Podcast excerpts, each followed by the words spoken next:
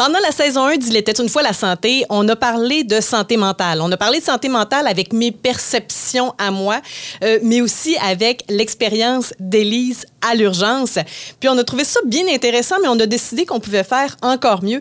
Puis on est allé chercher une spécialiste. Hey, vous avez manqué l'épisode 1, il est disponible sur l'application de Boulevard, sur le blvd.fm, sur toutes vos plateformes de podcast. Fait ça sera peut-être un compliment pour euh, un complément pardon pour vous autres. J'aimerais dire merci au docteur Steve Bernier qui est un un expert en maxillofacial. C'est un spécialiste en implants dentaires. C'est le cofondateur de la clinique Maestro. C'est lui qui présente le podcast Il était une fois la santé. Et euh, vous avez des problèmes, il vous manque une dent, plusieurs dents. Vous avez un cas que vous pensez qui est trop compliqué. Faites-vous-en pas. Il y aura la solution pour vous avec les meilleures technologies dans le domaine. Ça vous parle, vous êtes curieux, allez sur euh, son site internet drstevebernier.com.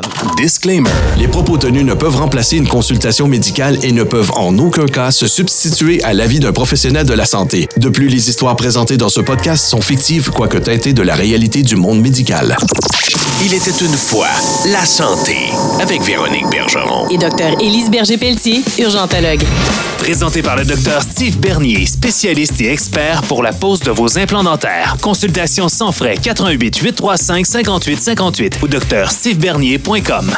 Bienvenue au podcast Il était une fois la santé, alors qu'on est en partie 2 de Il était une fois la santé mentale. Élise Berger-Pelletier, urgentologue, c'est tellement le fun de te retrouver encore une fois. Bonjour mon ami, ça va bien? Ça va super bien. On avait trouvé ça le fun, parler de santé mentale ensemble, mais c'était mes perceptions, c'était toi, ton expérience par rapport à ton, euh, ton champ de travail.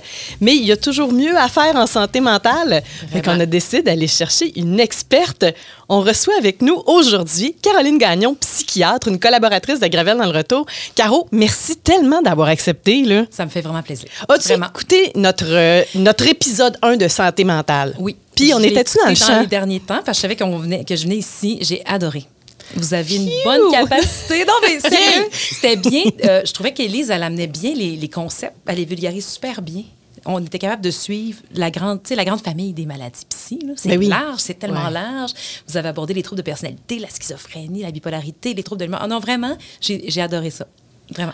Avant de parler de santé mentale, moi, je suis curieuse. Euh, moi, la psychiatrie, c'est quelque chose qui m'attirait quand j'étais jeune. Mais j'avais un, un biais qui était influencé par l'univers cinématographique. Fait que moi, c'était les psychiatres qui suivaient des tueurs en série. Puis l'affaire super glauque de la chose. Puis après ça, tu vois, c'est quoi tout le parcours que ça demande parce que c'est une spécialité de médecine.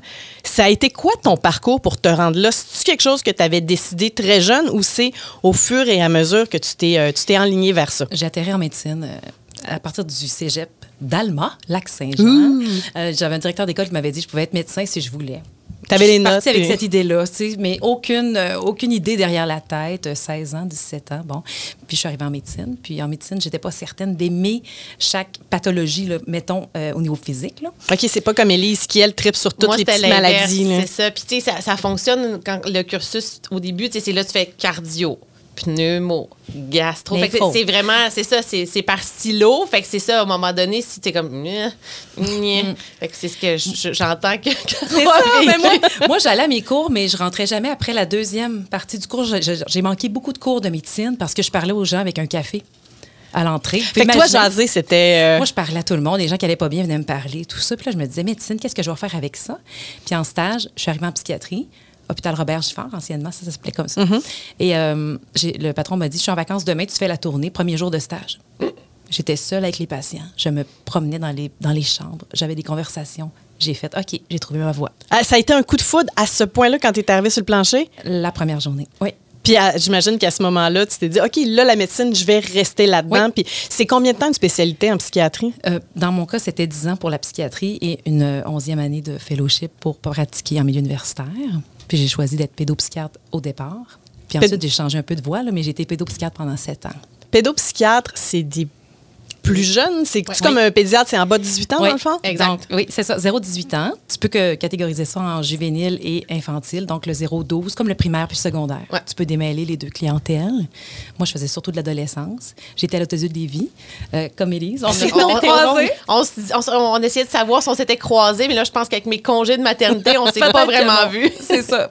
Mais euh, c'est ça. Donc, la pédopsie, c'est euh, l'enfant, l'adolescent dans son milieu, la famille, beaucoup de psychothérapie, Ouais. moins de médication. J'aimais beaucoup l'approche. J'adore les enfants, les ados.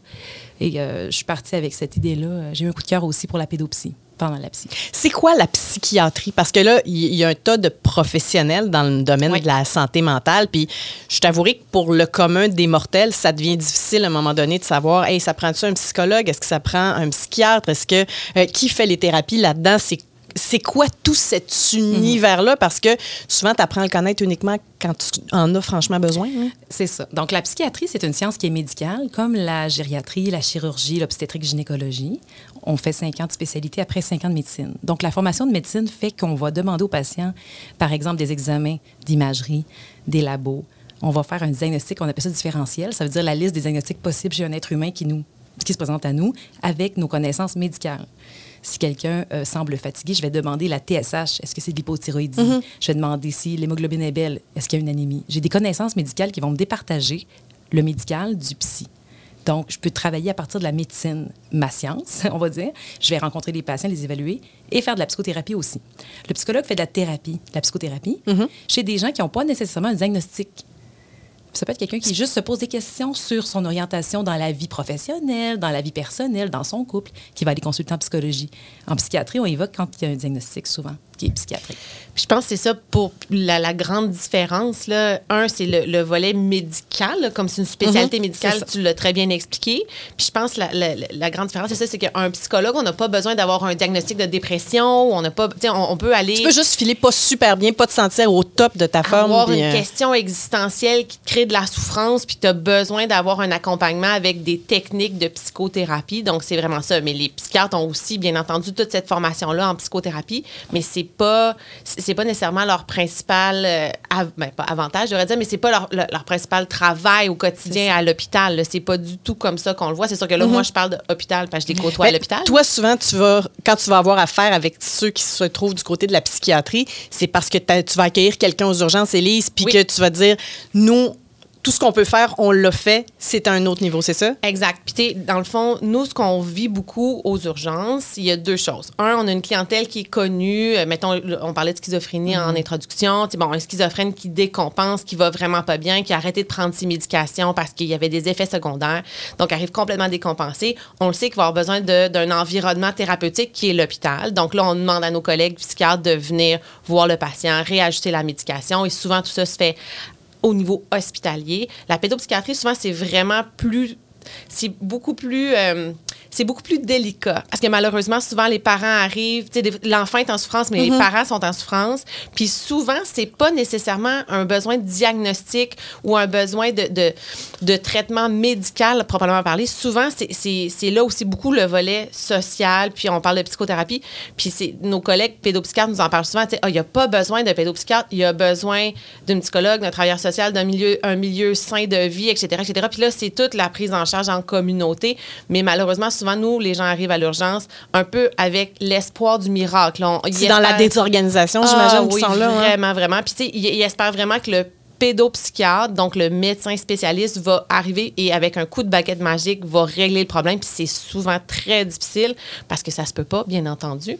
Mais ouais, c'est nous, là, on le voit, là, le, tout puis c'est ce que je dis aux patients souvent parce qu'ils arrivent avec beaucoup d'espoir souvent. là. Les Ils veulent une réponse, ils veulent, ils veulent partir de là avec Ouais. une solution qui va fonctionner rapidement. hein. Exactement. Les attentes sont très élevées. Puis moi, je leur explique, le, le médecin psychiatre, il est spécialiste pour savoir votre diagnostic, votre traitement pharmacologique, puis est-ce que vous avez besoin de- d'une hospitalisation ou pas? Tu sais, nous, là, c'est ce qu'on voit à l'urgence. Mais évidemment, Caro euh, a, a tout un autre penchant de, de traitement que je connais peu. Mais c'est vrai ce que tu dis, Élise, c'est qu'un enfant à l'urgence qui arrive en trouble de comportement, Souvent, qu'est-ce qui va l'amener à l'urgence? C'est- Quel genre de trouble de comportement qui un- va faire que ça.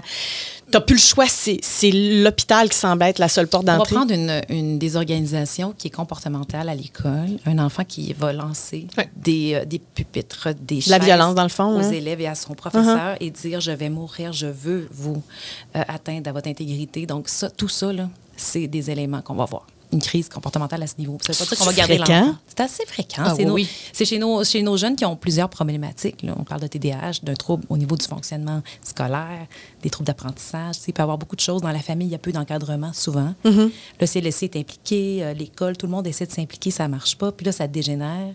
Puis là, nous, il arrive à l'urgence comme ça. Ah oui, mais écoute, j'ai déjà vu des enfants de 8-9 ans accompagnés de policiers et paramédics parce qu'ils étaient tellement décompensés. Puis je sais pas, un cas, c'est des cas. Ben, je, là, je me souviens d'une histoire dans- qui avait fait les médias. C'était un jeune dont les parents avaient dû s'enfermer à l'intérieur parce qu'il y avait un couteau dans les mains. Puis on parle d'un- jeune d'âge euh, primaire. Mm-hmm. Puis je me demande si c'est pas premier cycle du primaire. Puis je me souviens que moi, ça avait frappé mon imaginaire. Puis, tu sais, on a tendance souvent à associer euh, des cas comme ceux-là à, mettons, de la pauvreté euh, dans différents domaines, alors que je pense que la- tout ce qui ces problématiques-là, ça peut frapper absolument tout le monde.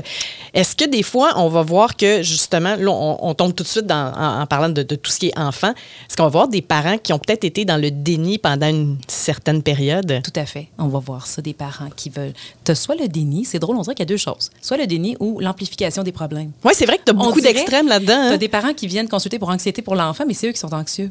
L'enfant est tout à fait adéquat et normal, mais les parents sont anxieux qu'il y ait peut-être quelque chose. Là, tu as le parent trop inquiet. Puis on parle de, de- de passer à côté de quelque chose, j'imagine. C'est ça. Donc, ils viennent une fois, puis on, on évalue, on libère. Puis tu as l'enfant qui est un peu négligé, qu'on voit pas ses problématiques, qui a une grosse fratrie, puis qui qui va pas bien au travers de tout ça, d'une famille recomposée, des choses difficiles. Donc là, tu as le parent qui dit c'est pas si pire que ça. Donc là, il faut travailler aussi. Avec ces parents-là, il faut travailler à, à ce qu'ils voient les besoins de leur enfant, c'est sûr. Euh, Puis là, on, on ouvre la porte ailleurs parce que euh, tu parlais, Elise, de quand tu reçois des, euh, des gens à l'hôpital, puis on, on veut la solution qui est quand Oui. même assez rapide. Puis Élise, puis moi, on avait eu la conversation. Il y en a qui sont comme, hey, là, mes amis, ils ont tout ça. Moi aussi, j'ai besoin de ça. La distinction entre ce qui est pathologique et Oui. la normalité. C'est une bonne question en psychiatrie. Ça dépend de chaque pathologie. là. Mais euh, quand le fonctionnement est atteint, on commence à s'inquiéter.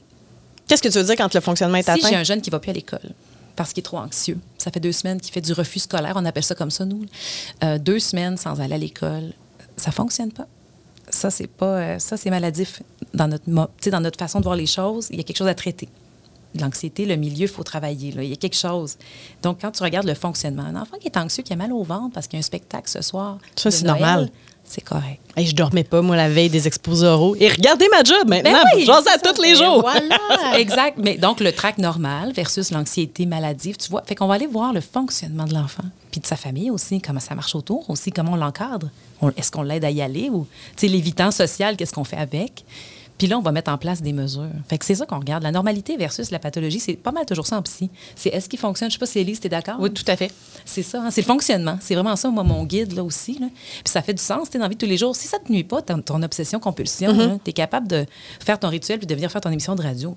Moi, je te traiterais pas pour ça. Mais c'est- bizarre parce que le- on a déjà parlé du, du fameux deux semaines euh, en Ouais. ondes, toi puis moi, sur euh, tu sais, quelqu'un qui est en une véritable dépression, c'est deux semaines sans être capable de sortir de chez soi. De pas travailler, Co- de pas. euh, moi, j'ai de la difficulté à concevoir ça. Il y, a des- il y a toutes nos journées où on se dit, hey, je me lèverai pas aujourd'hui, je resterai sur le divan, je ferai du mousse, une journée pour faire des siestes, puis rien faire, puis pas parler à personne, puis pas se laver. Euh, deux semaines de temps, je m'imagine très mal. C'est difficile pour moi de le concevoir. Puis j'ai de la difficulté à imaginer, pardon, comment un enfant, ses parents vont faire, OK, tu vas pas à l'école pendant deux semaines de temps. Moi, mes parents s'arrêtaient, euh, tu y vas de toute manière. Fait, Est-ce que c'est une réaction physique? Comment ça fonctionne pour que tu te dises pendant deux semaines de temps, c'est impossible de fonctionner? Ben, c'est sûr qu'on se questionne sur le parent. Tu as raison, parce que le bon parent, il va amener son enfant à, cons- à aller à l'école. Puis à dire, regarde, tu seras pas en forme aujourd'hui, mais vas-y pareil. L'encadrement adéquat, c'est ça, c'est dire à son enfant, ça te tente pas, je le sais. Moi non plus, ça me tente pas. On va y aller, puis on se fait une récompense ce soir. Donc, si le parent n'a pas mis en place de faire en sorte que l'enfant y aille, c'est déjà un élément pour nous. Puis l'anxiété de l'enfant, elle vient d'où? Qu'est-ce qui s'est passé avant? Donc ça, on va aller décortiquer ça aussi. Puis ça- on ne se rendra pas peut-être à deux semaines. c'est très, très agressif là, comme arrêt, là, ils vont venir à l'urgence dans deux jours. là. Puis c'est correct. On va l'évaluer avec, eux- avec eux, mais j'ai pas la pilule miracle pour aller à l'école le lendemain. J'ai l'encadrement en tête qu'il faut que, que, que je suggère aux parents à l'école. Tu sais, je pourrais dire, va à l'école pareil, au secondaire, mettons, puis en éducation physique, tu peux aller à la bibliothèque. OK. Tu sais, on va faire de sortir de certains Tu contextes. tes mathématiques parce que tu es stressé pour tes maths. OK. Ça, je peux faire ça, mais pas t'enlever de l'école. Parce que l'école, c'est le lieu social de l'enfant et de l'adolescent. C'est le traitement numéro un. C'est d'envoyer quelqu'un à l'école. Et non pas de l'isoler. C'est ça. Nous, on va au travail pour produire un travail. Mais les jeunes, s'ils vont à l'école puis ils sont pas très productifs, c'est OK. Mais ils sont socialement dans une récréation, un dîner avec les amis. Tu sais, ça fait une structure. Fait, ils en ont besoin de ça. Fait que c'est jamais une bonne idée de ne plus l'envoyer à l'école. Puis pour répondre aussi à ta question, quand on dit un- le, le fameux deux semaines, là, c'est difficile à, à- à expliquer quand on, on- mais, mais en relation médecin-patient ou thérapeute-patient, la souffrance est vraiment grande. C'est évident dans ce moment-là. L'empathie, en- le- Oui. la- ton, ton- le, On le- le sent. ah, on le sent. vrai. On, on le sent que ça, ça marche vraiment pas, puis que c'est pas des blagues. Là, tu sais, c'est pas, ils cherchent pas ce qu'on appelle des gains secondaires. Justement, il y a quelque chose qui fonctionne pas, puis là, ils Mhm. font à semblant, whatever. C'est- ça vient te chercher. Là, t'es comme, OK, ça va vraiment pas. Là. Puis, tu sais, des, des fois, mettons, parce que, tu sais, les, les, les, les psychiatres et les pédopsychiatres sont de garde jusqu'à 17 heures. tu sais, Puis là, des fois, il y en a un qui arrive à 4 heures, mais tu sais, tu le sais que il va avoir besoin d'être hospitalisé. Tu, tu le sais, après une certaine, certaines années d'expérience, tu le sens immédiatement que ça va pas. Puis là, tu dis, je m'excuse, je sais que tu devais probablement avoir tes bottes puis ton manteau sur le dos, mais là, ce- cet enfant-là, cet adulte-là, ça ne fonctionne pas, il a besoin. Chez l'adulte, des fois, c'est différent, on n'a pas besoin nécessairement de les hospitaliser, mais chez l'enfant, le- tu sais, un enfant que tu vas lui dire, mais là, tu veux-tu rester à l'hôpital? Il dit, ça peut pas être pire que chez nous. Ça, Tu sais, ça un enfant Ouch. veut pas aller, à- veut pas rester à l'hôpital. ben, En fait, la, la plupart des gens ne veulent pas rester à l'hôpital. Quand ils pensent qu'il y a tellement plus d'options qu'il faut qu'ils restent dans un milieu de traitement, t'es comme, ok, ça fonctionne pas. Fait que une des choses que moi je vis là, c'est que ça se sent, c'est Ce désespoir-là, ce dans le fond. hein. désespoir-là, ils sont juste, tu, tu vois, là, leurs neurotransmetteurs sont à terre, ils sont plus capables de fonctionner littéralement. là. Vraiment, ça se sent là, facilement. Tu parles de neurotransmetteurs. C'est physique dans ce temps-là? Mais l'anxiété, c'est un débalancement. Tu sais, la sérotonine est tout le temps diminuée. Dans des pré- humeur et anxiété, il faut se rappeler de ça. Puis c'est vraiment, on le voit, c'est biologique. Ça devient biologique. Ça commence psychologique par une pensée, ça commence par une- un événement souvent, puis par la suite, la biologie s'en mêle. J'aime beaucoup quand Élise a dit on va regarder notre senti. On travaille avec ça, les psychiatres. Donc, Mais vous n'avez pas le choix. C'est pas comme si, mettons, vous pouviez regarder euh, une plaie, une bosse ou. euh, tu sais, je comprends que tu vas demander certains examens Oui. médicaux, mais ils ont des limites Oui, à ce moment-ci dans, la science. Puis là. à ce moment-ci, quand j'évalue quelqu'un, si quelqu'un fait semblant, si je suis attentive à ce que je ressens, je le sens que c'est pas vrai ou que la personne veut manquer du travail pour le plaisir. là. Parce que ça, ça, ça existe, on se le cachera pas. Puis d'ailleurs, on, on a eu cette période-là, une certaine, à un certain moment donné, où on avait l'impression qu'il y avait tellement de gens qui fakeaient le burn-out qu'à ce moment-là, on ne prenait plus au sérieux des gens qui avaient un véritable désespoir puis un véritable besoin de soins, puis on les mettait toutes dans le, le même panier, puis on, on a travaillé fort comme société à Oui. euh, tenter d'éviter justement le jugement qui va De venir avec un diagnostic. Oui, puis de ne pas mettre l'étiquette. Quelqu'un qui, euh, qui est en dépression, c'est quelqu'un qui ne fait pas d'efforts. Quelqu'un qui s'en va en vacances parce qu'il est en congé maladie. Tu sais, faire juste ces distinctions. On évalue les patients pour vraiment connaître est-ce que c'est réel, est-ce qu'il y a un fondement biopsychosocial à leur détresse et avoir le traitement approprié et non un traitement trop long ou trop court parce que trop long d'arrêt, c'est trop. Pour quelqu'un de déprimé ou qui ne va pas à l'école, il ne faut pas que ce soit trop long non plus. La Fait que le, fameux principe de le billet de médecin qui, qui est Ouais, renouvelé le automatiquement, c'est pas vrai, ça. C'est pas bon tout le temps. Puis le patient n'est jamais prêt à reprendre à 100% puis c'est correct, c'est pas parfait. Mais il y a des manières de reprendre, Mais il faut reprendre une routine un jour parce que sinon, la déplétion des neurotransmetteurs, la fatigue, l'énergie, ça va juste rester si on reste à la maison des années. On le veut avec le confinement. Mm-hmm. Rester à la maison puis rien faire. Hey, le- même les gens les plus sociaux, les plus Oui. euh, qui sont habitués de sortir, ont, ont trouvé ça difficile de recommencer à Oui. vivre cette vie-là. Oui, donc le patient, il faut l'aider aussi à se mettre en action. Il faut trouver la- le bon dosage. Mais notre sentiment à nous de est-ce que le patient va bien ou pas, il est assez bon, il est assez parlant quand on l'observe. Tu t'es spécialisé en pédopsychiatrie, dans le Oui. fond. À partir de quel âge on peut se retrouver avec des troubles psychiatriques? On voit des jeunes, des enfants. Mais quand tu dis enfant, est-ce qu'on est dans, dans quelle tranche Ben, d'âge à peu t'as des enfants qui ont des troubles anxieux. J'ai suivi un enfant de 5 ans. C'est drôle parce que je l'ai retrouvée à 20 ans, puis c'est encore ma patiente. Elle m'a retrouvée en- où, je suis rendue. Mais euh, quand elle avait 5 ans, elle était en maternelle, la jeune, elle avait un trouble anxieux. Sa mère avait un trouble anxieux sévère qui a été hospitalisée souvent. Tu, euh, C'est-tu génétique, Oui. ça? Est-ce que ça peut... euh, Oui, il y a une partie génétique. C'est pas une maladie comme la fibrose kystique, une chance sur quatre de Uh-huh. l'avoir. C'est pas aussi clair que ça, mais une famille d'anxieux va donner plus d'enfants anxieux. Une famille de bipolaire et de troubles de, de l'humeur dépressive vont donner des enfants qui ont des Fait que c'est les gènes, c'est pas juste le principe de contact. Non, c'est les deux. Non, tout à fait. C'est ça. Il y a, vraiment il y a le un principe environnemental. Fait que, tu sais, en plus, si tes tes parents ont des diagnostics de santé mentale comme la, la- la maladie bipolaire, mais c'est parce que ça crée un environnement aussi où on est va avoir des stresseurs, il va avoir justement une, un- une phase. Fait que tu on le dit, tu sais, c'est quand même. là, je parle à une psychiatre, j'ai l'air de parler un peu à travers mon chapeau, mais de- de- de- pas du tout.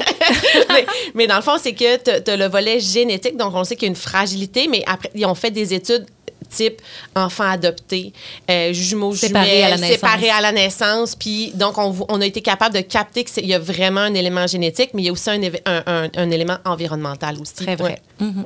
Donc, Exactement. 5 ans, anxiété. Cinq ans, mais c'est ça, un enfant de 5 ans anxieux que j'ai suivi quelques années en pédopsie, que j'ai retrouvé adulte, qui est toujours anxieuse, qui a toujours un trouble anxieux, qui est traité avec une molécule depuis l'âge de, je pense qu'on avait attendu à 7-8 ans.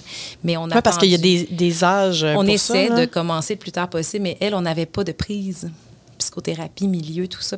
On avait vraiment une génétique assez forte d'anxiété. Fait que oui, ça existe. Euh, un enfant d'âge primaire là, euh, qui a de la médication pour un trouble, c'est pas, c'est assez rare quand même. Par rapport à l'adulte, on, on donne vraiment de la molécule en dernier recours, mais on le fait pareil. Puis, tu sais, il y, a- des, maladies qui frappent un peu plus l'imaginaire que d'autres quand on parle de, de schizophrénie ou encore de, de diagnostics qui sont probablement, ben moi, je les trouve, j'imagine que c'est plus dur. À partir de quand dans une vie on peut voir ça? Puis est-ce qu'il y a des éléments déclencheurs? Comment ça fonctionne? Oui. Ben, la schizophrénie, la maladie bipolaire, l'âge d'apparition, c'est 16,2,3 années. là, ça dépend des études. Fait qu'autour de l'âge de 16 ans, secondaire 4-5, je suis capable de voir si le patient est hospitalisé, si on a un épisode de, de manie ou de psychose. Parce que c'est ça qui va amener, dans le fond, à l'hospitalisation. là. Oui, donc quelques années avant la vie adulte, je peux savoir là, chez certains patients, il y a des patients que ça va arriver dans la vingtaine, mais chez, si ça s'apparaît jeune, c'est comme un critère pour moi de sévérité. Ouais. Plus ça commence jeune, je sais pas si... Oui, oui, tout à fait. hein, tu verrais ça comme ça. Puis le- le- avec, euh, entre autres, la schizophrénie, un des, ben là, encore billets de sélection de- d'être à l'urgence qu'on voit malheureusement beaucoup dans la clientèle adolescente un petit peu plus vieille, là, donc justement le 15, 16, 17, c'est tout le volet de la toxicomanie. là. donc, Mm-hmm. Oui. Qui peut être un déclencheur, énorme, dans le fond? Oui, C'est un déclencheur ou ça met en relief? Là, là, en fait, là, je- ben, c'est une bonne question parce que souvent, nous, ce qu'on va voir, c'est que, bon, clairement, ça a été un déclencheur. Puis, à un moment donné, il n'y a plus de toxicomanie. Puis là, on a un, un diagnostic franc de schizophrénie. C'est ça. D'autres fois, c'est qu'il y a une toxicomanie qui perdure. Puis là, ils font des psychoses à chaque fois qu'ils consomment. Puis là, ça, c'est un autre diagnostic. Mais je me suis toujours demandé si. C'est très proche, hein, ces diagnostics-là, parce que moi, dans ma tête, ça montre une fragilité du cerveau, clairement. là. c'est ça. Donc, la, la psychose toxique, il va se remettre entre les psychoses, mais il va recommencer à consommer, donc redevenir psychotique. Ouais. Mais notre schizophrène, lui, il suffit d'une fois, une période de consommation, puis il va rester dans la schizophrénie toute la vie. Donc, il y en a un qui allume le feu, puis il y en a un que le feu se rallume de temps en temps. Mais une chose est sûre, c'est que ces patients-là ont besoin de suivi. Ces deux patients-là, dans le fond, pour nous. là. Celui qui, mettons, euh, qui n'est pas, euh, qui ne demeure pas, puis qui retombe à chaque fois qu'il y a une toxicomanie, est-ce qu'il y a moyen de le sortir de cet engrenage-là? Celui ou celle? Il y a moyen. Moi, je dis aux patients, euh, vous êtes allergique aux jeunes. Je dis, t'es allergique, toi, à ça, l'ecstasy. Touche Ben, tu vas à toujours ça. être psychotique, t'es de même. Écris-les dans tes allergies, ça les fait rire parce que Oh, c'est oui. un peu n'importe quoi, mais c'est juste pour que ça frappe. Je peux pas prendre ça pour que quand ses amis disent tu veux-tu euh, ou des speeds ou bon des speeds pour un bipolaire, c'est pas bon là, ça accélère. tu induis la maladie. Puis quand on leur dit comme ça, c'est plus facile. Je te dirais qu'il y en a qui arrêtent. hein. Il y en a qui disent ok, J'ai j'ai pas aimé cette période-là de ma vie. J'aime pas qui je suis Oui. dans cette période-là de ma vie. Je veux pas vivre avec les conséquences. C'est ça. Puis ça, ça s'arrête comme ils ça. vont nous dire, mais pourquoi mon chum, lui, peut consommer Ouais. euh, comme il veut? Il n'y a pas le seuil, justement, ce que tu parles, la vulnérabilité n'est pas là. Donc, il y en a qui consomment récréativement, mettons, puis c'est adéquat, ça ne change pas leur fonctionnement. Mais si les patients sont fragiles, mais les plus, les plus c'est sûr, euh, ceux qui ont déjà la schizophrénie, souvent, ils vont arrêter de consommer, ils vont rester malades. Ils De ont toute besoin de manière, médication, de suivi. Pas évident pour eux non plus, là. Puis tu le sais pas, c'est une loterie. Exactement. C'est une loterie. ça. Ma mère a travaillé aux urgences toute mon enfance et toute mon adolescence. OK. Puis, mine de rien, elle les a vus, les cas rentrés. Puis c'est elle qui m'avait déjà expliqué le principe de synapse puis de drogue chimique, puis Oui. que tu le savais pas, quel jeton t'allais piger dans l'espèce de l'eau. Fait que j'ai toujours eu une terreur de tout ce qui était drogue à cause du cautionary tale de, de ma mère, si on veut. Euh, Élise est peut-être plus à même de me le dire parce que tu es, sur la ligne de front. Oui. Il y en a beaucoup de drogue qui se vend maintenant. C'est rendu tellement pas cher, les pinottes, les ci, les ça. Y a-tu plus de jeunes, depuis que tu pratiques, qui vont se retrouver aux urgences avec une psychose? Ben, écoute, là, ça, c'est dur à dire si on a vu une augmentation dans les statistiques pures. là. Donc, j'ai de la misère. Mettons, j'ai toujours le petit bout scientifique qui me prend une vraie réponse. La réponse est je le sais pas. Mais on va y aller sur la Euh, perception. à ce moment-là. Tu vois Ouais. l'urgence. Ben, moi, j'ai, ouais, c'est ça. J'ai l'impression qu'on en, on en, peut-être qu'on en capte plus. Euh, entre autres, là, c'est- il y avait, euh, on voit certains articles qui parlent entre autres euh, du, wax ou du THC. Oui. là, de très, ça, on en voit vraiment beaucoup chez les jeunes, ce qu'on voyait pas il y a 10 ans, en fait. Là. Euh, donc, puis ça, ça peut créer, les- le, le concept que le cannabis n'est pas dangereux maintenant depuis que c'est La légal. légalisation, ça a changé les choses. ça? Exactement. Là, malheureusement, ça a été un peu banalisé, dans, encore une fois, dans la, la crowd adolescent. Puis, nous, c'est ça. Moi, de- des- des- des sevrages au THC, des, des psychoses induites au THC. Donc, des, puis quand je parle de THC, là, c'est vraiment quand on prend, c'est pas légal, Concentré. très concentré. Le wax, c'est 90% de THC. Fait que c'est pas ce qu'on retrouve à SQDC. Non, non, non, non, non. C'est vraiment une drogue, là. Puis ça, on n'en voyait pas, puis on en voit plus. Puis effectivement, là, je pense que le- la banalisation de la fameuse petite pilule qui a l'air de rien, qui finalement, c'est des amphétamines. Fait qu'on on, on en... On en je dirais pas que chez les jeunes, j'en vois plus. Le cannabis, pour vrai, c'est vraiment quelque chose à part que là, je pense qu'on a vu une augmentation. Mais si je regarde tout le lot de- de- du volet toxicomanie, c'est relativement stable, je dirais, dans ma pratique. OK. Est-ce que quelqu'un peut vivre une vie normale sans jamais recevoir de diagnostic? Ou encore tu sais, de le recevoir plus tard à l'âge adulte ou même peut-être même au, au troisième âge? là? Ça dépend de son environnement. Je te dirais. Parce que quelqu'un qui aurait, par exemple, une- tu parles de la schizophrénie ou d'un autre. N'importe quel diagnostic. Quelqu'un, euh, j'ai déjà vu des patients euh, où on a diagnostiqué les choses dans la trentaine parce qu'ils étaient en couple et il y avait un couple sain. Il y avait un travail stable, un couple sain. Puis finalement, on avait, exemple, une maladie bipolaire qui était quand même correcte. La Oh, personne ouais. vivait ses moments, mais bien accompagnée. Puis bon, tu sais, il y avait comme quelque chose autour qui était protecteur. C'est rare, là, mais ça se peut. Puis on décortique les choses dans la trentaine, il arrive une rupture, un événement X. Quelque chose qui déstabilise, dans le On fond. là. hospitalise le patient, il est en crise, puis là, finalement, on fait l'histoire de développemental. Puis, puisque je suis pédopsychiatre, parce que je suis psychiatre généraliste aussi, euh, j'aime ça retourner dans l'enfance. Mm-hmm. Si la personne a 34 ans, j'aime ça savoir comment ça a été l'adolescence. Puis finalement, on identifie qu'à l'adolescence, il y avait des fluctuations de l'humeur, mais qui ont rencontré chum et blonde. Puis euh, ça Ça a permis une stabilisation. Fait que quand on dit que l'environnement a une, une bonne partie à jouer, c'est C'est une partie importante. Vraiment. Même chez l'adulte, pas juste chez l'enfant puis l'ado, mais ça peut, ça peut euh, aller masquer un peu un état. Puis en- dans la trentaine, si on le découvre, c'est sûr qu'on traite. C'est sûr qu'on traite, puis on enseigne. Même, que c'est même, la même maladie? si la personne était fonctionnelle ou quoi que ce soit, c'est pas grave, Ben, on prend à partir de là. Si la personne puis, a euh, consulté, c'est parce qu'elle avait un besoin. Moi, je demande toujours c'est quoi vos attentes aujourd'hui, parce que moi, je peux faire plein d'affaires avec vous. Là. Je peux te diagnostiquer, je peux traiter, mais si, n'es pas obligé d'accepter mon traitement. Mais je peux te dire, ah, ton diagnostic, c'est ça, par exemple. Je peux te donner l'information, tu reviens me voir quand tu es prête. Tu peux réfléchir aussi. Tu sais, je peux te proposer un traitement pour la bipolarité, Mm-hmm. puis que dans deux ans, tu vas me revenir. C'est bien correct. Y a-tu beaucoup de gens de, de cette tranche d'âge-là qui s'auto-diagnostiquent, puis qui arrivent, euh, puis qui vont aller te voir, puis qu'eux autres, dans leur tête, voici, j'ai regardé sur Internet, parce qu'on le voit Oui, avec des, de des maladies physiques et les élève les yeux Ah au oui, ciel. oui, hein? Docteur Google, hein, qu'on appelle, Ouais. ou Docteur Web, si on, Oui. si on préfère. De plus en plus. Puis ils arrivent, puis eux autres sont persuadés, hey, moi, je suis TPL, moi, je suis ci, moi, je suis ça, puis euh, c'est le, le tout inclus. Ah, mais là. moi, j'ai même des patients qui ont des syndromes que j'ai jamais j'ai jamais étudié ça en médecine. Puis là, ils me disent, moi, je pense que j'ai le syndrome de. Puis là, je suis comme, ah, ben, c'est intéressant, vous allez m'apprendre ça parce que je sais pas c'est quoi. puis euh, ils sortent leur téléphone, puis là, on, on lit ça ensemble. Puis des fois, je dis, prochain rendez-vous, je vais revenir là-dessus. Puis euh, c'est un peu ludique. Là. Parfois, c'est pas vraiment des diagnostics qui existent dans nos. euh, nous, c'est le DSM, le dictionnaire des diagnostics. Là, aussi. Mais euh, je reste ouverte à eux, là, parce que s'ils ont fait la recherche, c'est parce qu'ils ont quelque chose à me dire. Ouais, Tu tu, le prends comme une porte de, de- Moi, je- de- moi, je pour vois plus- introduire, mais sais. pourquoi vous êtes allé chercher ça? C'est ça. Ouais, je comme j'ai un ami qui me dit euh, J'ai un cousin qui est peut-être déprimé. C'est peut-être mon ami. Là. Ouais, ouais. Je dis Bon, ben, pourquoi tu parles de ça aujourd'hui? Demande pour une amie, ouais. Ouais, c'est ça pour un ami. Mais il me pose une question. Ah, OK, puis là, on, on va vers la réponse. Mais euh, oui, les gens diagnostiquent par eux-mêmes des choses. Fait qu'il faut toujours ramener, recentrer ça. Il faut toujours, euh, comment je pourrais dire, refaire nos classes. À chaque fois, il faut refaire le diagnostic. Nous, en psy, là, ça peut changer avec les années. Si je revois un patient après deux ans, je vais refaire un peu un bilan parce que peut-être qu'il y a eu des choses. Il y a peut-être des attaques de panique, de l'agoraphobie depuis que je l'ai vu. Il y a peut-être plein de choses dans sa vie d'adulte qu'il n'y avait pas il y a deux, trois ans. Fait que je vais bien réévaluer à ma façon, avec ce que j'ai appris en médecine. Puis je vais donner le diagnostic à partir de moi, ce que je sais. Puis s'il a trouvé ça sur Google, tant mieux. Sinon, ben, on va l'ajuster ensemble. Quand tu donnes un diagnostic, Oui. c'est pris comment? Est-ce que c'est un soupir de soulagement parce que, ah, enfin, c'était pas. Oui, c'était dans ma tête, mais c'était pas imaginaire ou encore il y a une espèce de, de refus d'avoir noir sur blanc. Et voici une condition avec laquelle je vais devoir vivre jusqu'à la fin de mes jours. Ma réalité à moi, c'est que la plupart du temps, les gens sont très ouverts.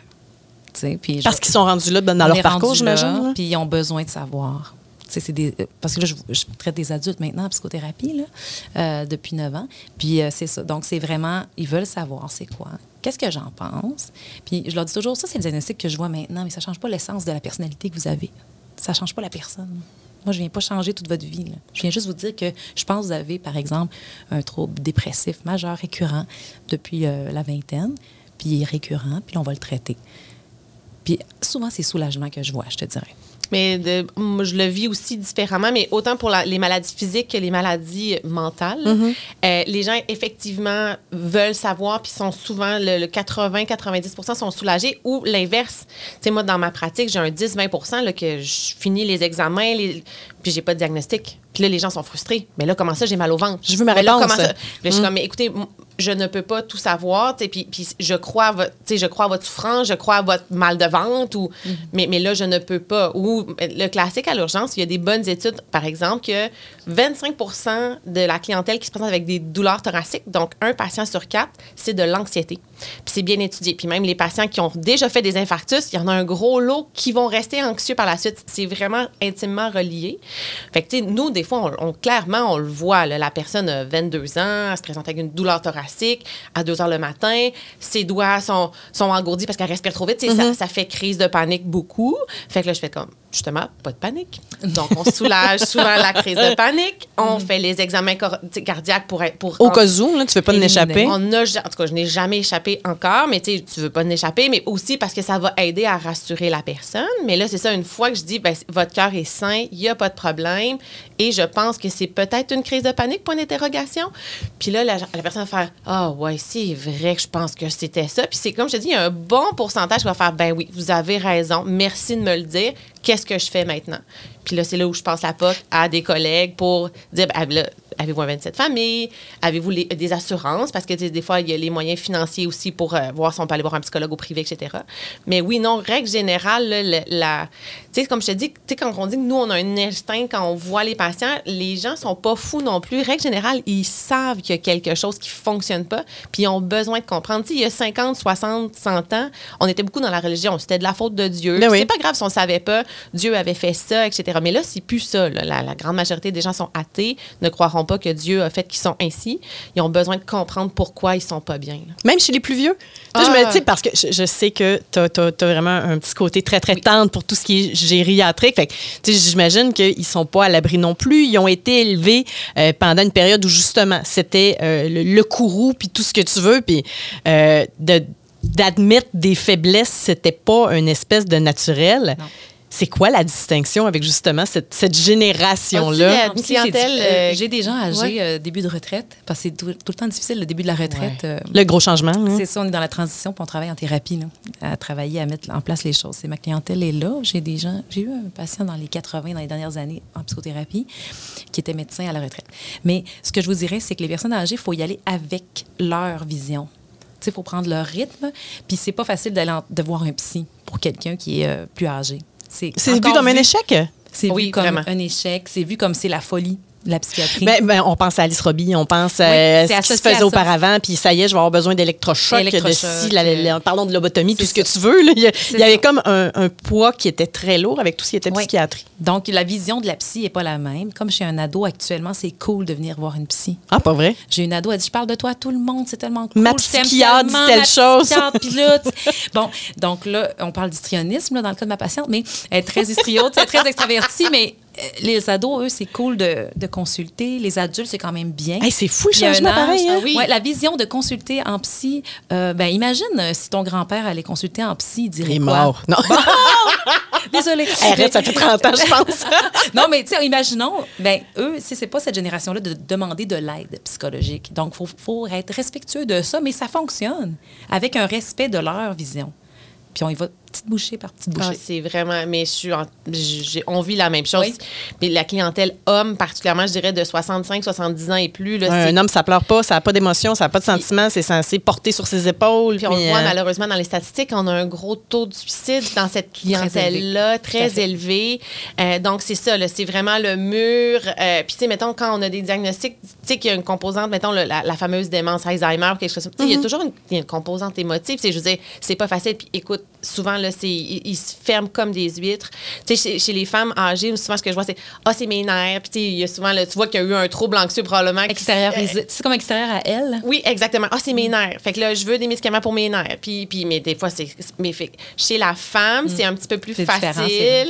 Mais chez les hommes âgés, là, c'est vraiment difficile. Puis écoute, j'en ai eu quelques-uns qui sont arrivés qu'on a rescapé, je dirais, là, de, à ça, là, qui étaient sur le point de poser un geste suicidaire. Puis quand je te dis que, là, que ça vient te chercher ici, là, ils ont tellement pas l'air bien. Puis là, t'es comme, mais écoutez, on va être là pour vous. Puis, C'est pas une faiblesse, là, c'est pas une faille, c'est pas. euh, J'imagine toute l'équipe santé mentale qui va le prendre en charge parce que ça va être des petites bouchées puis ça va être parce long que pour des décennies avant, là, où ils ont pas la, ça, la, ouais. la, la- carapace Uh-huh. de ces, de ces, ben, je dis ces hommes-là parce qu'en majorité, c'est des hommes, là, ça doit être extrêmement difficile. Mais au moins, là, moi, quand je dis on a sauvé un, il, il avait, il était en train de mettre sa corde, puis par hasard, la, maman, la, la madame est arrivée, puis là, on peut, on peut mais, mais ils sont tellement contents, par exemple, parce que souvent, tu vas, tu sais, si, tu as la chance de le savoir, c'est comme, sauver quelqu'un d'une pneumonie, là, dans le sens que, tu vas le traiter, puis il va être bien après. C'est pas repousser quelque chose, c'est- évitable comme, euh, comme situation. J'ai le goût qu'on fasse ensemble le parcours de comment aller chercher de l'aide. Oui. Parce que j- on, on- c'est rendu cool chez les ados. Oui. Euh, on a une super belle sensibilisation. Euh, Quelqu'un pense. En fait, se doute que ça va pas bien. Puis, sais, ça se peut qu'on soit dans le déni vraiment longtemps. Je pense qu'on a tout ça, peu importe le, le le type d'épreuve qu'on a, là, on ne sera pas nécessairement enclin à tout de suite. Hey, moi, je prends les choses en main. Tu te dis que c'est passager, tu trouves plusieurs excuses, tu vas trouver des manières de peut-être t'étourdir à travers tout ça. Euh, tu vas te tourner vers, la croissance personnelle. Il il y a plein d'affaires. C'est quoi le. les le- cristaux. Euh, tu ris, là, mais il y, en- il y en a qui vont se tourner Ben oui, à vers ça, des coachs de vie, puis euh, Oui. puis tout ce que tu veux. Euh, certains, ça va les aider parce que c'est passager. Il y en a d'autres que c'est simplement un jalon vers une direction qui va peut-être être plus problématique. C'est ça. C'est quoi le parcours pour une personne qui aurait besoin d'aide? Besoin d'aide, tu veux dire, par exemple, dans l'immédiat? Ben oui, parce que puis souvent c'est ce qui arrive parce Ouais. que c'est tellement difficile maintenant de rencontrer quelqu'un, de parler à quelqu'un. Euh, les lignes sont débordées, on Ouais. dit appeler au 811, mais ça se peut que la personne qui va déjà pas bien, là, ça la déprime encore plus. Il y en a qui ont peur de déranger. Oui. Il y en a qui se disent, ben, il y a sûrement des cas plus importants que, que le mien, fait que je vais attendre, je vais prendre sur moi. Comment on fonctionne? Ben, quelqu'un qui, aurait des idées noires, souvent, c'est qu'il a, a pensé à ça. là. Dans les dernières journées, il allait moins bien. Il a eu commencé à se dire que la vie valait plus la peine. Puis, à un moment donné, c'est passif. À un moment donné, ça devient actif. J'ai un plan. Donc, c'est quand le plan est là, puis que là, la personne se dit, je suis rendue à ce plan-là. La ligne Info-Suicide est là pour ça. Vraiment pour que la personne puisse communiquer. On identifie l'adresse, on peut la- aller la chercher avec le centre de crise. Habituellement, on peut articuler des services comme ça. Là, la personne était quand même rendue loin. C'est vraiment efficace pour vrai. Là, Ah oui, ça- ça termine à l'urgence, Ah, oui, oui, ça, il Fait vient ça avec le- là, moi, on, prend soin de ces gens-là. Mais le, le 811, info sociale ou le, le volet santé mentale, pour de vrai, là, C'est bien. Puis c'est des gens. 8-1. extra- Écoute, les- justement, quand les, les- les gens de, de, de, info, de Info Suicide viennent. Ils arrivent à 2 h du matin avec le patient. là. La personne a avec. mis ses culottes, le travailleur social. Ou, Qui avait pris il le est allé téléphone, voir à la maison, puis il, a des, puis il l'accompagne. Puis écoute, c'est pour vrai, c'est des gens extraordinaires. Fait que quand ça va vraiment, là, on, est on a commencé par l'extrême, là, mais quand ça va idée noire, ça va pas bien, tu sais, puis ils- vont jamais juger. C'est vraiment, ils sont à l'écoute. Là, fait que 811, puis ils vont vous dites, là, ça va pas bien, j'ai besoin d'aide. Ils vont tout de suite vous transférer. La personne va vous parler, puis elle va aller vous voir, là, littéralement chez vous. là. Fait que 811, ça, ri- on, on espère intercepter des gens avant de se rendre justement, mettons, Oui, à Info ça. Suicide. Parce que actuellement, tu entends du monde, je pense que je vais pas bien, mais j'ai pas de médecin de famille, je sais pas vers, vers qui me tourner. Donc, 811, Ça serait quand même bien. C'est ça, ça ferait un, un accès quand même. On- n'attend pas à être rendu Mhm. à l'extrême, mais il faut savoir que les urgences sont, sont ouvertes 24 heures sur 24. Aussi. Il y a des psychiatres qui font la garde de jour, de soir, sont gardés sous observation. Ça existe. Quand je le dis aux gens ou aux familles, ils ne savent pas des fois. J'en reviens pas. Je me dis, oh mon Dieu, le monde ne savent pas qu'il y a des psychiatres de garde dans les hôpitaux pour soigner les gens qui sont en, en suicidaire active, par exemple, ou en psychose active, ou en trouble de comportement aigu Mhm. qu'on ne sait plus quoi faire avec. là. Donc, c'est adéquat de dire diriger vers les urgences, puis nous, on va démêler ça, c'est sûr. Mais avant ça, quelqu'un qui va pas bien, c'est de le dire de le verbaliser. au moins à une personne de mots. confiance. Mhm. Ça- C'est peut-être une personne dans l'environnement, c'est peut-être une personne au centre de crise, c'est peut-être une personne sur une ligne d'écoute, c'est peut-être un sans rendez-vous avec un médecin de famille, puis le sans rendez-vous, le médecin va peut-être l'évaluer puis dire ah ben allez à l'urgence ou non. Tu sais, il va peut-être avoir quelque chose à faire s'il n'y a pas de médecin de famille ou euh, Mais c'est de- d'abord de le dire, de Pour- sortir du silence. Puis pour éventuellement être capable de justement rentrer dans, j'appelle ça la machine, là, mais d'être Oui. capable d'aller chercher ce dont Oui. on a besoin pour avoir des solutions, recommencer à être, euh, à être fonctionnelles. C'est ça. Parlons traitement. Euh, Je ne sais pas par quoi tu veux commencer. Toi, tu fais de la psychothérapie. C'est Oui. quoi une psychothérapie? Encore une fois, j'ai la vision de euh, des films ou encore des séries télé, puis je vais voir mon psy. Puis, mais comment on se rend là? Ça ressemble à quoi? C'est quoi le travail? C'est quoi la fréquence? Euh, Donc, moi, ben, après la pédopsie, j'ai ouvert ma clinique de psychothérapie, donc privée. C'est le- ça fait 9 ans que je fais ça. Les gens sont référés par des médecins de famille ou des psychiatres qui savent que je fais de la thérapie. Donc, la thérapie va être adaptée selon les besoins du patient. Dans mon cas, je vais faire un peu de psychodynamique, ça veut dire regarder un peu l'analyse de l'enfance versus le, le moment présent, le cognitif, les pensées, l'interpersonnel, les relations. Puis je vais mélanger un peu toutes mes approches pour m'adapter. Si j'ai un étudiant qui veut venir quelques sessions, pour euh, hier, j'ai commencé une patiente de l'Université Laval, anxiété de performance. On va faire quelques sessions là-dessus. J'ai peut-être un patient que je vais avoir un an de, pour le deuil. Donc, tu vois, je vais, ma fréquence, ma durée va dépendre de l'intensité des symptômes. Puis la première affaire avec un patient, c'est l'alliance. Ça dure 50 minutes, une thérapie. Une, fois par semaine ou aux deux semaines, ça dépend du patient. On, on construit à partir de notre lien ensemble. On, on construit, tu me parles de toi, qu'est-ce qui te vient à l'idée présentement en t'assoyant dans le bureau? J'ai pas nécessairement un horaire de qu'est-ce qu'on parle aujourd'hui, puis qu'est-ce qui s'est passé dans ta semaine? Oui, mais ça vient d'où cette réaction-là? Pourquoi tu pleures comme ça quand on parle de ça? Ah, ça vient de quand tu étais petite. Bon, on fait des liens. De faire des liens, de comprendre, de mettre des mots sur qu'est-ce qui est en train de t'arriver dans ta, dans ta détresse, ça fait juste outiller à comprendre qu'est-ce qui arrive maintenant. Puis souvent, de comprendre, j'ai remarqué, quand le patient comprend qu'est-ce qui se passe, il va mieux. Mais il va, on n'a pas rien changé là, dans l'air. Il sait c'est quoi le déclencheur. Il y a peut-être un contrôle sur cette situation-là où il est capable de se dire Ah, c'est temporaire. Ça ou- euh, apaise, je pense, de savoir, ben c'est normal que j'ai de la peine si, euh, exemple, j'ai une dame, ça fait deux ans qu'elle est en deuil de son mari décédé pendant la COVID. C'est difficile, un deuil, surtout quand la COVID, on n'a pas pu faire la funéraille. Ben on regarde ça, puis je dis, ah, c'est normal, vous soyez de la peine de même. Ah, vous trouvez ça normal? Oui. Ah, ça va mieux. tu sais, il y a des, comme un reflet qui est là. Puis il est dans- existe combien? Parce que on, on- tu sais, tu parlais de biopsychosocial, les thérapies cognitivo-comportementales. Il existe combien de sortes de psychothérapie? Là? Mettons le. Ouais, c'est pas un one size fit all. là. Non, il, y a non, non. deux, il y a deux grandes familles. Tu sais, il y a la famille des thérapies plus longues, psychodynamiques. OK. OK, je vais regarder enfance, adolescence, puis je vais faire des liens avec ta vie actuelle d'adulte. OK. Ça, en, en gros, on part de Freud. Oui, oui, la oui, psychanalyse. OK. Oui, on part la- de la- la base, hein. Couché sur le divan, mais là, on est face à face dans, le- dans le, le bureau. Mais c'est vraiment la base. Puis l'autre, les, les thérapies cognitivo-comportementales, c'est plus justement en action. Je regarde tes pensées. On fait un petit ménage de ça. Tu es déprimé, tu penses que tu n'as pas la force de faire ça. Non, c'est pas vraiment ça. On va substituer la pensée, on va faire un geste, on va mettre en place un devoir dans la semaine. Fait que c'est plus didactique un peu. L'interpersonnel, ça, c'est- c'était le sujet de mon fellowship quand euh, j'ai fini mes études. C'est une euh, thérapie qui est basée sur les relations. Donc, je regarde ton réseau. Donc, euh, si Elise, mettons, tu dis, je suis fatiguée, mais à l'urgence, on regarde tes collègues, ta famille, tes trois enfants, ton Elle a une amie très toxique. alors, c'est une amie très, très exigeante. Elle Véronique de des Bergeron. des chroniques. Énormément. Donc, là, on dirait, par exemple, ben, je travaillerais la relation que tu as avec Véro, ben, est aidante. C'est ton antidépresseur euh, naturel. Tu la prends dans ta vie. Euh, tes enfants, tu t'amuses plus avec eux. Pour aller, je te ferai un petit traitement de, dans tes relations. Euh, je ferai le tour un petit peu de qu'est-ce qui est bon. Fait que ça, c'est les trois grands, trois grands types de, de thérapies qu'on peut voir. Là, Puis donc, en fonction de ma personnalité, mon historique, probablement Tes- tes une attentes. psycho- puis mes attentes, il y a probablement un- des fois il y a un meilleur fit entre guillemets. Exact, exact. Parce si que- tu me dis, je veux travailler ça de quelques sessions, ben Oui, là, moi, oui, je n'irai oui. pas dans le passé. là. Non, c'est ça, je comprends. on va regarder là. Puis si tu me dis, j'ai le goût de peser un peu sur ma personnalité, pourquoi je suis aussi, mettons, perfectionniste? Mettons, un médecin, c'est perfectionniste souvent. J'ai beaucoup de médecins dans mes patients. Donc, ben, on regarde la mère, le père, l'éducation. Oh, ça vient de là. OK. On fait des liens. Quand la personne le veut. Mais, mais je suis d'accord avec le fait de souvent le- normaliser les réactions, comprendre comment on- pourquoi on réagit ici, c'est très salvateur. Les gens sont ah! Puis on dirait juste, de- un peu comme on disait, juste d'avoir le diagnostic, c'est déjà, là, c'est comme 50% de succès de genre, on va continuer, puis on va comme ton infarctus. Tantôt, tu disais aux patients, ben, vous avez- votre cœur est beau. Ça Ouais. leur fait du bien. Ah, Ouais. j'ai un attaque de panique, par exemple. OK, je m'en occupe, mais mon cœur est correct. Ouais, c'est comme s'ils ont un- sont validés, peut-être dans Oui. leurs euh, symptômes. Ils sont rassurés de savoir qu'est-ce qui se passe. La médication arrive où? Parce qu'il y en a plusieurs qui ont l'impression que ça va être la solution à tous leurs problèmes. Oui, Euh, puis je comprends que ça a beaucoup changé. Il fut un temps où euh, la médication était beaucoup plus forte. On parle de, de microdosage. Il y en a qui Oui. vont fonctionner pour leur vie. Euh, avec ça, pour leur vie au grand complet. Mais c'est pas non plus une solution miracle je suis curieuse de t'entendre par rapport à ça.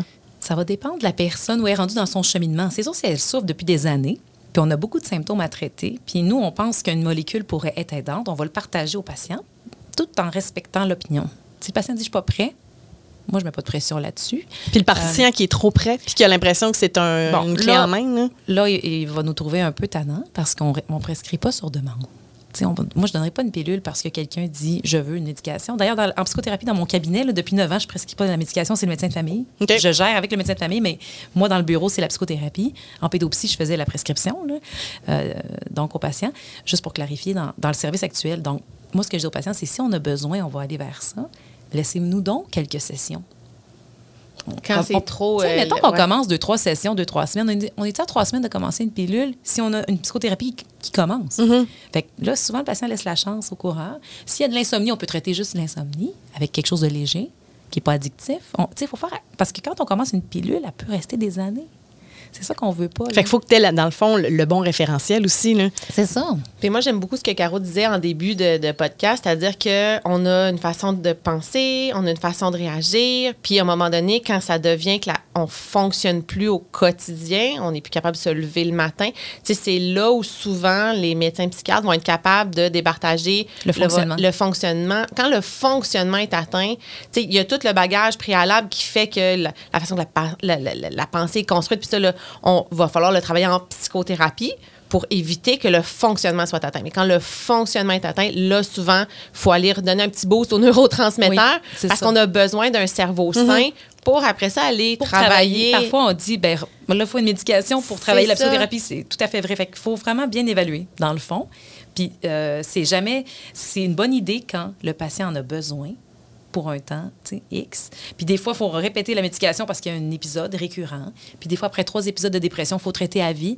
Bon, si, il y en a que c'est l'insuline, il y en a que c'est un antidépresseur pour fonctionner. Là. Mais c'est c'est pas un travail qui pas- se fait seul. C'est un ensemble d'outils qu'on se donne pour Oui. être capable d'avancer puis d'aller mieux. Oui. Puis moi, j'ai de la difficulté avec le patient qui me dit Pouvez-vous me prescrire ça Euh, Peut-être parce que je suis opposante, je veux pas qu'on me dise quoi faire, je sais pas. Mais moi, j'aime pas ça. Mon ami a ça, ça fonctionne ça. bien. ou, euh, on que l'entend beaucoup, ça. C'est ça, mon ami, souvent mon ami, je l'ai pas évalué, moi, c'est ton ami. Tu sais, que sa molécule, puis tout ce que ça fait dans son corps. Mais ça pourrait arriver que ça fasse bien à l'autre personne aussi. Puis ton ami ne dit pas tout non plus. là. Mais c'est ça. Donc, faut pas, tu sais, faut rester ouvert aux patients, mais comme, encore comme tantôt, comme Internet, je vais dire, Ah, qu'est-ce qui vous intéresse d'avoir ce traitement-là? C'est quoi les bénéfices que vous recherchez? Pourquoi vous voulez, euh, mettons, le Concerta ou euh, pourquoi vous voulez euh, FXR, mettons? Bon, mais pourquoi c'est ça, là, que vous voulez? Puis là, je vais aller voir qu'est-ce qu'il y a en dessous. Ça, ça m'intéresse. Fait que ce qui m'intéresse, c'est pas d'appliquer le conseil du patient, mais de faire. Le raisonnement en arrière de, de- L'analyse de de cette euh, Je réflexion-là. veux voir d'où ça vient, c'est ça. On peut-tu guérir? Bien sûr. Bien sûr. Selon ce qu'on a, bien sûr. C'est quoi ta, ta définition de guérir? Guérir, c'est-tu effacer complètement le passé? Non. Est-ce que c'est traiter, être en équilibre? L'épisode est en rémission, je peux fonctionner, faire mes projets, ma vie. C'est quoi la notion de guérir? Ça, je poserais ça aux, aux patients qui me poseraient la question. Je dirais, c'est quoi guérir pour vous? Schizophrénie, guérir? Non. Bipolarité? Non. Pas guérir dans le sens qu'elle s'efface, mais elle se traite Elle se contrôle. elle se gère. Puis Mm-hmm. plus la personne se connaît jeune, moins elle va avoir de rechutes. Fait que c'est intéressant. Donc, Fait que c'est pas nécessairement une fatalité de recevoir un diagnostic. nous, on parle de rétablissement beaucoup en psy. On va dire rétabli. Donc, rétabli, ça veut dire je me sens mieux, je suis en équilibre, j'ai mes paramètres de vie adaptés à ma condition, puis ma condition est bien traitée. Fait que c'est ça, les- c'est ça guérir, entre guillemets. Puis je vais faire un parallèle avec le cancer. Il va y avoir un podcast, semblerait-il, là-dessus plus tard dans la saison. Mais tu on parle de rémission de cancer. Mhm, donc, c'est ton- vrai, en théorie, il est guéri, mais tu tu restes avec. On va te suivre pendant certaines années par la suite pour être sûr que. Mais c'est un peu le même concept. On peut avoir une dépression parce qu'on a eu une rupture très souffrante, donc il y a eu un stresseur. On a une pensée faite d'une certaine façon on la traite avec de la médication, on fait de la psychothérapie pour essayer d'éviter certains mécanismes qui sont peut-être pas euh, les, les plus facilitants pour ensuite de ça. Puis, fait que après ça, on est en rémission, entre guillemets. C'est un peu le même principe, mais c'est sûr que de nos jours, c'est. Comment j'expliquerais ça? C'est c'est pas que c'est. Les gens, justement, on disait qu'ils veulent être val- euh, validés dans leur diagnostic, dans leur façon de faire. Puis, c'est- comment je dirais, ils sont souvent sensibles à ça, de, de dire, mais là, je suis guérie, je suis pas guérie, je traîne-tu cette béquille-là toute ma vie? Puis, on veut donc tout être heureux tout le temps. Fait que c'est, quand Caro a dit, mais c'est quoi pour toi être guéri? C'est quoi pour, pour la société être guéri? Est-ce que ça veut dire qu'on gambade à tous les matins? Tu sais, ça, c'est impossible. Puis c'est là où probablement, puis pour les psychologues, puis tout ça, ça, ça devient compliqué parce que si les gens s'attendent à être heureux 365 jours Ça par année, pas, ça- la vie on parfaite. est tous malades. Donc, ça Non, empêche la normalité, c'est d'être anxieux, là, la normalité. C'est d'avoir un fond d'anxiété. là. Ben, c'est un mode de survie. L'anxiété ça est un mode de survie. Puis les, les vagues d'émotions sont normales aussi. Même des patients qui vont mieux, qui consultent après, disent Je suis pas sûre que je vais mieux, j'ai eu bon, de l'anxiété hier. Non, on est normal. Fait que normal n'est pas aussi absence de C'est ça, exact. symptômes. là. C'est ça qu'il faut rectifier avec les patients. Il faut enseigner aux patients. Hey, sans faire, c'est passionnant. J'ai l'impression qu'on aurait pu passer encore tellement de temps là-dessus. Peut-être qu'un jour, on aura une autre opportunité. Euh, Caroline Gagnon, psychiatre, merci d'avoir pris le temps de répondre à nos questions. Élise, tu as tellement des questions pertinentes. là. Ah ben écoute, Hein? hein, Moi, je suis comme j'ai j'ai beaucoup la, la, en arrière qui est comme, moi, c'est la, la vision globale des choses. Mais c'est bon parce comme, que euh, tu amènes l'opinion des gens qui nous écoutent. Sais, les questions que tu amènes sont super pertinentes parce que nous, on est dans notre monde là, Ouais. Euh, tu sais, depuis quelques années. Là, fait que c'est intéressant, j'aime ça. Puis je trouve ça le fun que collectivement, on s'en pose des questions. Oui. Qu'on soit attentif à notre Oui. entourage, qu'on soit attentif à nous autres, des fois trop. C'est peut-être un espèce de retour du balancier de trop d'années à ne pas avoir porté attention à ça. Fait que euh, j'espère que pour ceux qui ont écouté, il y aura peut-être des réponses, peut-être des même de la une certaine consolation, justement là, que ça- un- souvent, moi, j'ai l'impression que les gens vont écouter ça, vont faire un petit travail d'introspection, genre sur Hum, comment je me sens, est-ce que c'est vrai que je vais être heureuse tout le temps, puis ça fonctionne pas. puis Qu'est-ce qui me rend pas peut heureux ou pas heureuse? C'est quoi mes déclencheurs? Je peux-tu gérer ça sans, sans avoir besoin d'aller plus loin? Mais Ouais. je pense que l'hygiène de vie, c'est super beau aller au gym puis bien manger. Mais de plus en plus, en vieillissant, je me rends conscien- consciente de ça. Mon hygiène de santé mentale est là aussi, puis il faut que j'y porte attention. Oui, vraiment. Ouais, fait que merci beaucoup, Caroline Gagnon. Merci. Élise. Berger-Pelletier, c'est plaisir toujours un plaisir. Fait que c'était notre épisode de partie 2 de la santé mentale de Il était une fois euh, la santé. Merci d'avoir été à l'écoute. Comme on dit, on va se coucher moins niaiseux. Soyez là la semaine prochaine pour une nouvelle édition d'Il était une fois la santé. Présenté par le docteur Steve Bernier qui vous offre l'extraction de vos dents de sagesse dans un environnement chaleureux et sécuritaire. Visitez drstevebernier.com.